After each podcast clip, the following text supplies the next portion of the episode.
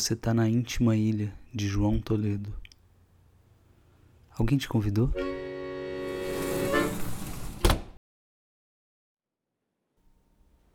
Acho que todo mundo tem uma Copa de estimação, né? A minha foi 94. Eu tinha 10 para 11 anos.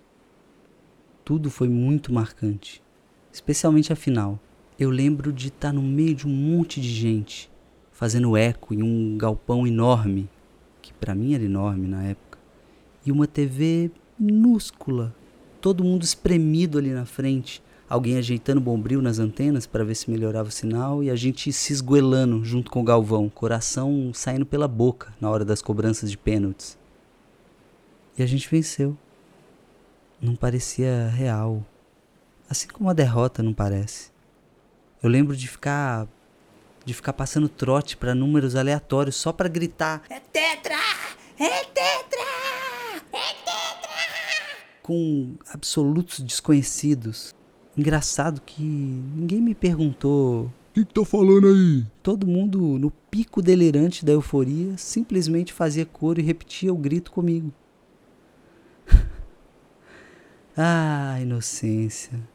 A inocência é uma coisa maravilhosa. Agora é diferente.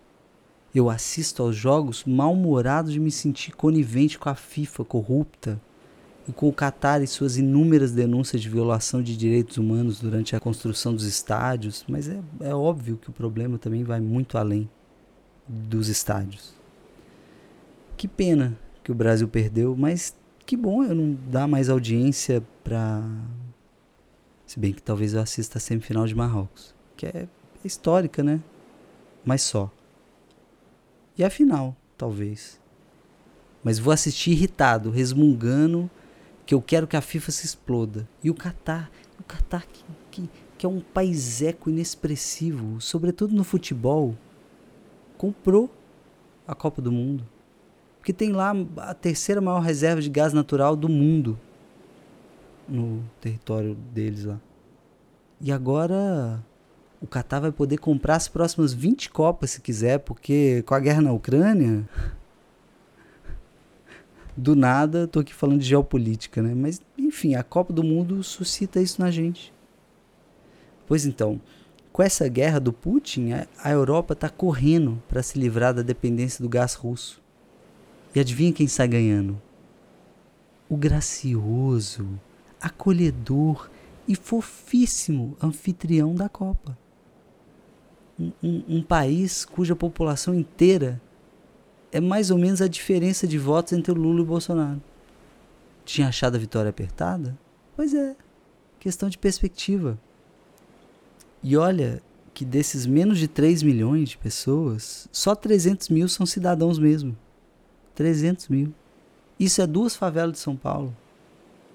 O Catar é, é tipo uma gigantesca casa de madame, com muito mais funcionário que morador. Para crescer na velocidade do enriquecimento, o país precisou importar trabalhadores de, de toda a vizinhança. Só que, se você der cidadania para esses trabalhadores, daí você vai precisar dar direito também, né? Aí ferrou.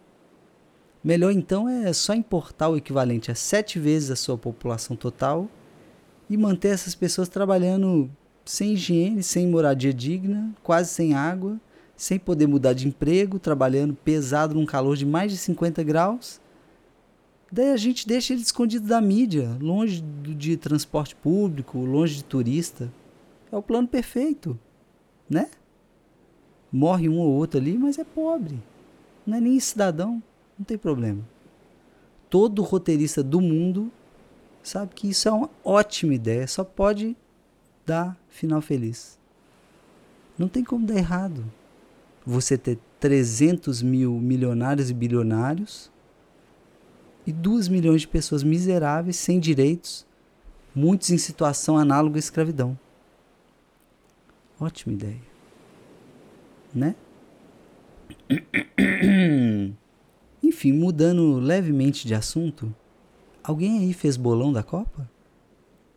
Porque se alguém acertou esse bolão, se tem alguém nesse planeta que acertou os ganhadores de cada jogo da Copa até aqui, eu tenho duas convicções. A primeira é de que esse ou essa ganhadora só pode ser uma criança que não entende muito de futebol, que quem entende errou tudo. Impossível que um especialista tirasse a Alemanha na fase de grupos, colocasse Marrocos na semi, despachando Espanha e Portugal, e o Brasil eliminado pela Croácia, sendo esse último o mais razoável. Questão de opinião.